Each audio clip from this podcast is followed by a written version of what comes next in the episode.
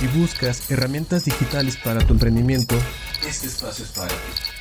Charlie Tech, con reseñas, noticias, entrevistas y mucho más. Comenzamos.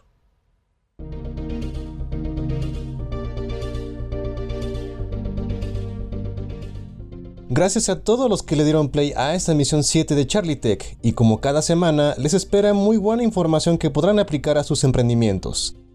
Y aprovecho para darles la buena noticia de que este espacio muy pronto tendrá presencia también en Facebook, Twitter e Instagram, con contenido interesante y adicional sobre los temas que vaya hablando en el podcast, así que estén muy pendientes.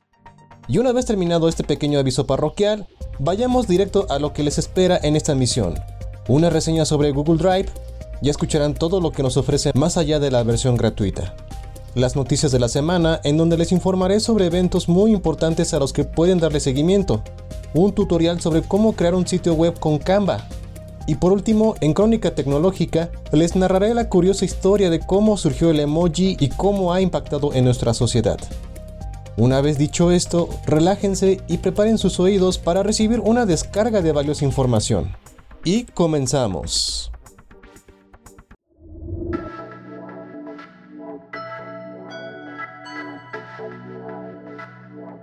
Reseña.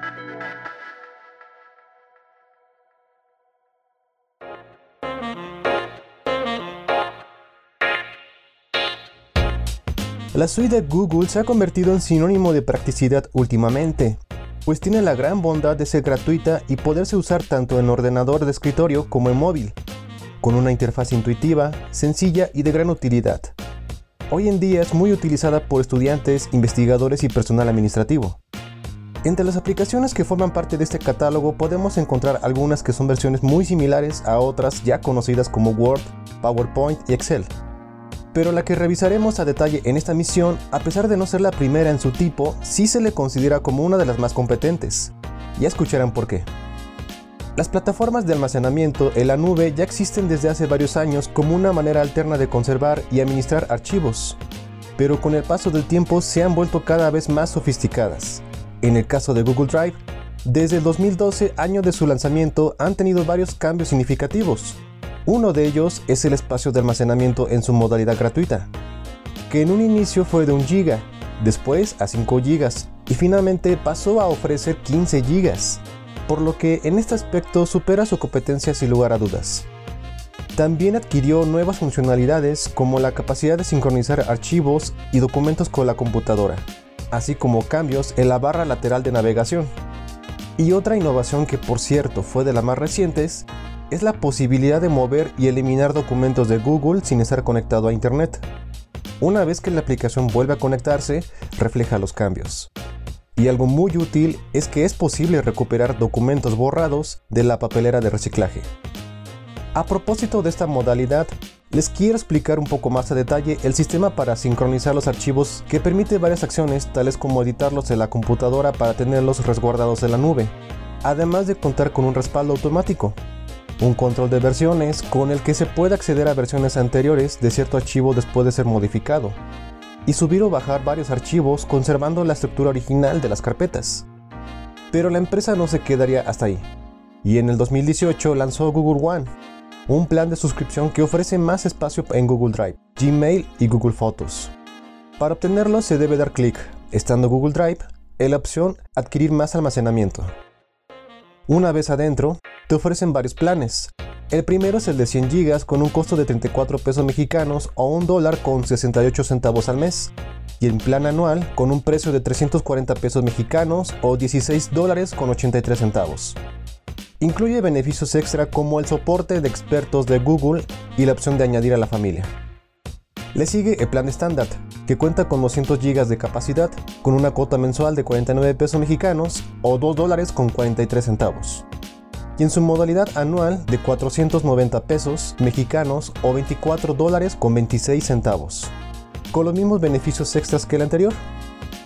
El último plan que se nos ofrece es el Premium, que contiene 2 terabytes de espacio, a un costo de 169 pesos mexicanos u 8 dólares con 37 centavos mensuales, y en modalidad anual a un precio de 1.699 pesos mexicanos u 84 dólares con 12 centavos, con la funcionalidad extra de obtener un VPN para teléfonos Android, además de lo mencionados anteriormente.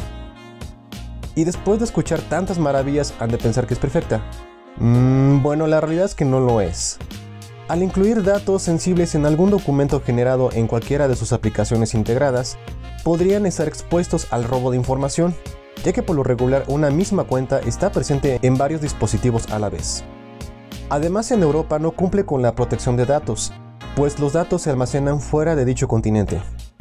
Ni tampoco han firmado un contrato de protección de datos, con respecto a los archivos del usuario final. En resumen, Google Drive es una de las mejores opciones para almacenar documentos, videos y demás información que pueda respaldarse por si algún mal día fallara la computadora o el celular. Considérala seriamente ya que podría ayudarte en más de una ocasión. Noticias.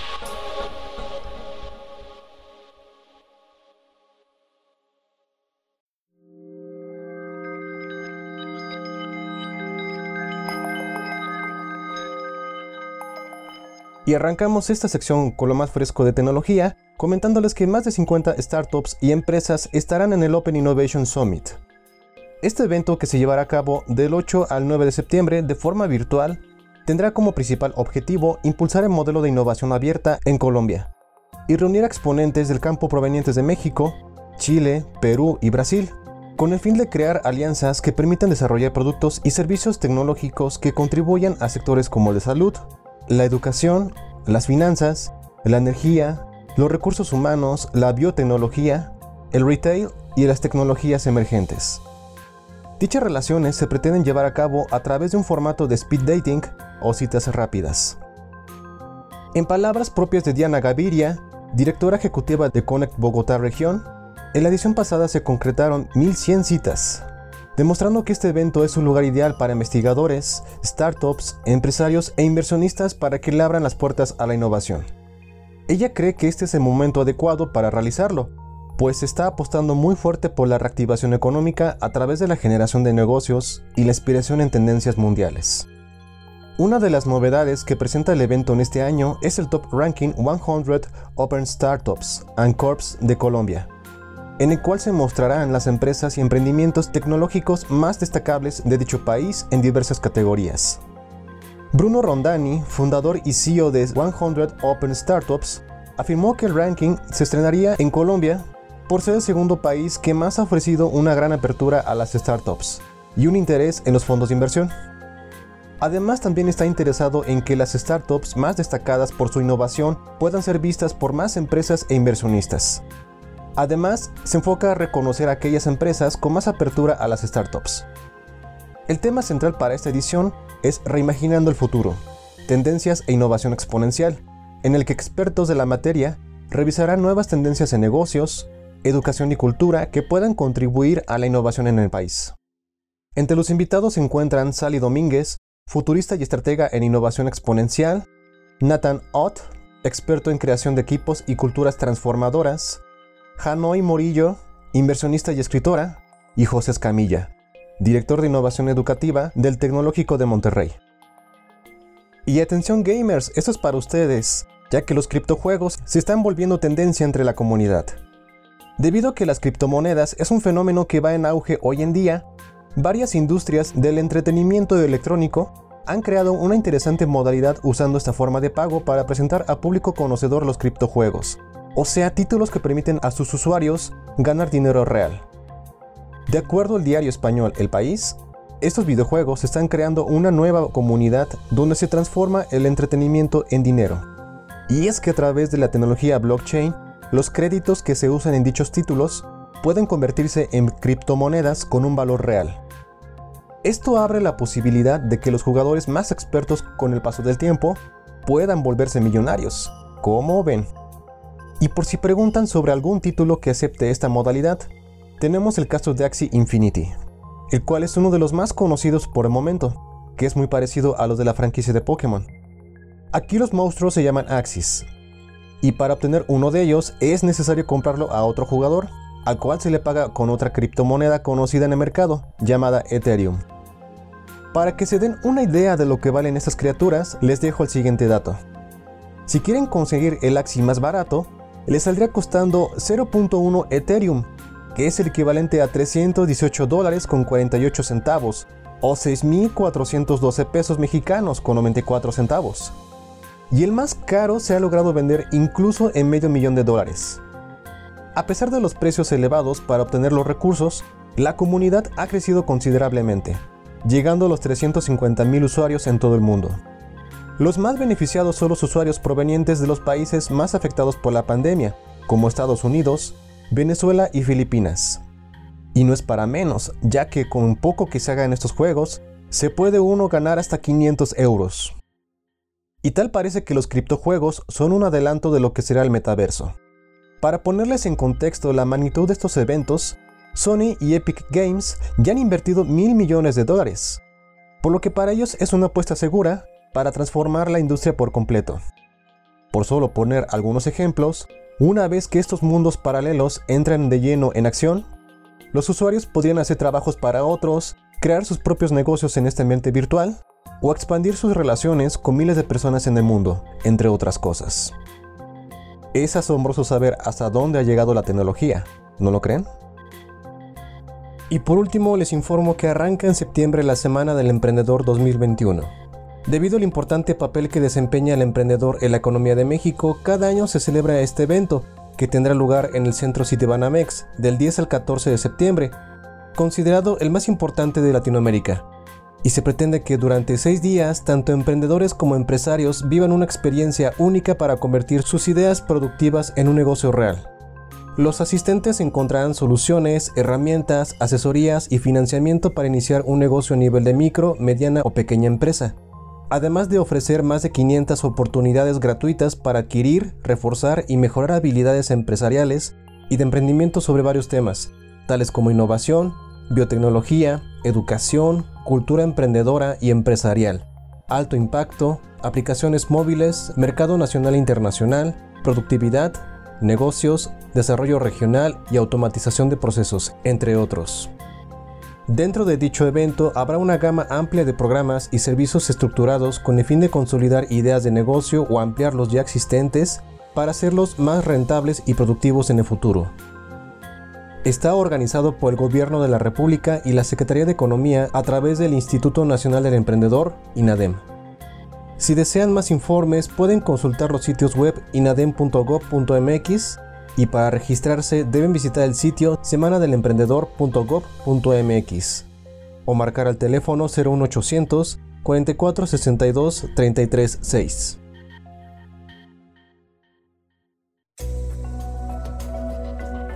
Tutoriales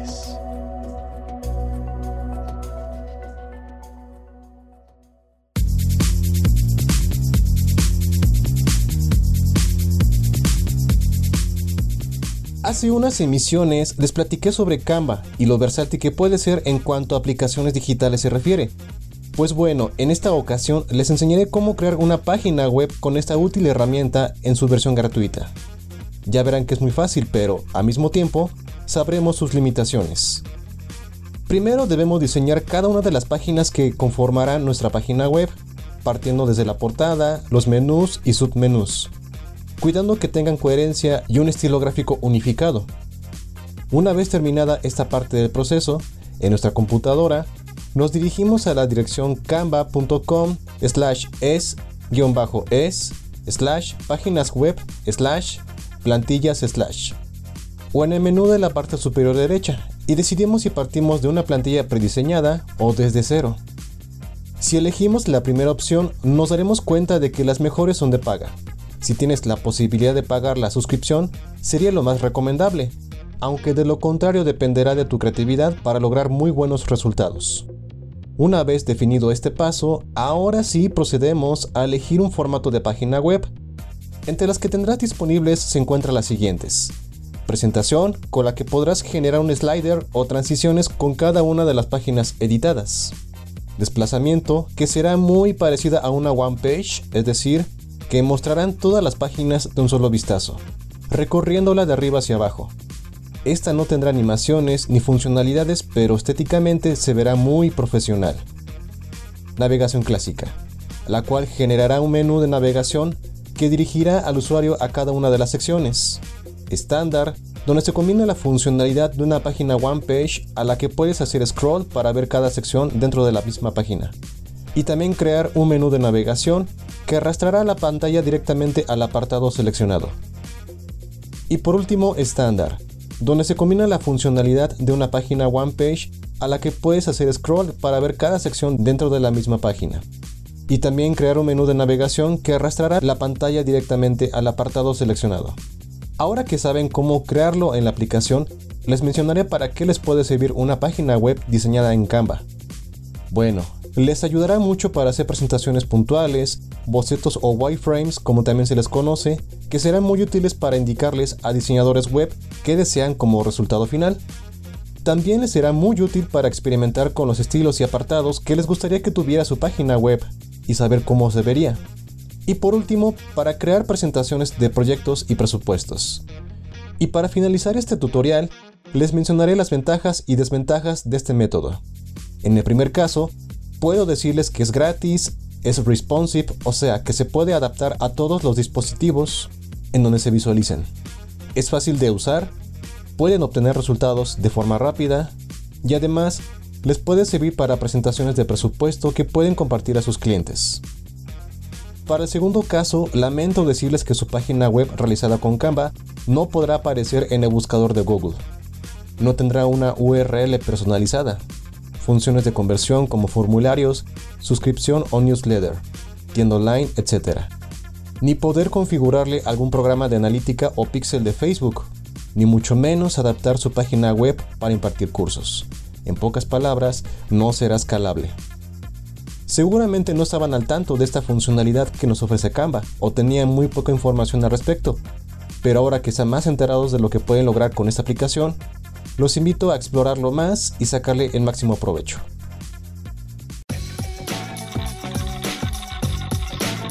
Crónica Tecnológica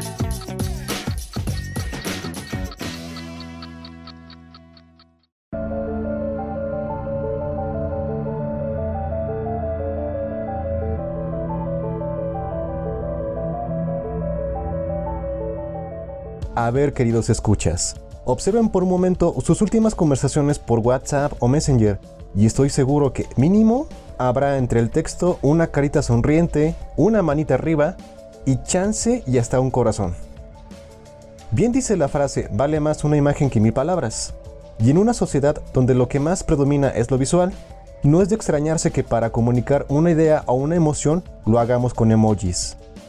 Esos bonitos dibujitos hechos con píxeles se han convertido en un idioma universal con el que no podemos entender bastante bien con alguien de otro país sin importar si habla inglés, japonés o francés. Y hoy forma parte importante de la cultura pop en todo el mundo. Tanto así que existe el Día Mundial del Emoji, que se celebra el 17 de julio. Pero si estamos tocando este tema en esta emisión, como ya habrán imaginado, es obviamente para desentrañar los orígenes y el porqué de su creación. Antes de responder en concreto a estas dudas, merece la pena definir el significado de la palabra en sí. El término proviene del japonés y se compone de e, que significa imagen, y moji, que significa letra o carácter. Por otra parte, está relacionada con el término emoticón, que se compone etimológicamente de dos conceptos, emoción e icono. Aunque si queremos conocer su primera aparición en la historia, debemos remontarnos hasta el año 1857 donde, a través del código Morse, se empleaba el número 73 para expresar el concepto amor y besos. Tiempo después, en 1881, la revista estadounidense Puck publicó cuatro emoticonos creados a base de tipografía, en los que simulaba cuatro estados de ánimo. Alegría, melancolía, indiferencia y sorpresa. En 1982, el científico Scott Fallman usó una secuencia de caracteres que seguramente has visto o usado alguna vez que consiste en dos puntos, un guion intermedio y un paréntesis para formar una carita sonriente. No tardaría mucho para que esta tendencia que apenas nacía lograra evolucionar.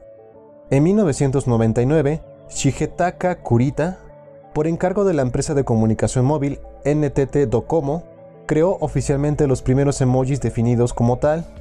Para ello se inspiró en el manga, donde es común valerse de símbolos para expresar sentimientos lo que derivó en pequeños pictogramas de 12 por 12 píxeles que terminaron en un total de 176 pequeñas imágenes que podían acompañar a un texto para indicar una emoción. Los primeros que se diseñaron fueron un sol, un paraguas, algunos coches, un avión, un celular e incluso un Game Boy. Tanto valor ha cobrado este lenguaje que el trabajo de Kurita se encuentra exhibido en el Museo de Arte Contemporáneo de Nueva York. Fue tal el éxito en Japón que Apple, Facebook y Google quisieron incorporarlos en sus plataformas. En 2007, Google solicitó ante el consorcio Unicode, que es el responsable de estandarizar la codificación, que facilitara la transmisión y visualización del emoji en varias plataformas. Y no fue sino hasta el 2010 cuando se aceptó la propuesta. En 2011, Apple agregó los emojis en el teclado de su sistema operativo, iOS, y Android hizo lo mismo en el 2013 lo que causó que todos pudieran tener acceso a ellos desde su teléfono, creciendo su popularidad. En los años posteriores, llegaron peticiones de todo el mundo para incluir emojis relacionados con la diversidad cultural, sexual y de género, además de gastronomía, banderas, raza, fauna, flora, vestimenta y diversos oficios. Como resultado de todas las expresiones creadas hasta el día de hoy, se creó la Emojipedia, en donde se ordena, clasifica y define más de 1200 emojis que ha registrado el consorcio Unicode. Esta es una prueba de cómo la tecnología ha influido en nuestra forma de comunicarnos y relacionarnos. Si quieren saber qué significa realmente cada uno de los emojis, les recomiendo la página web emojimore.com. Les aseguro que pasarán horas descubriendo datos curiosos de cada uno de ellos. Frase de la semana.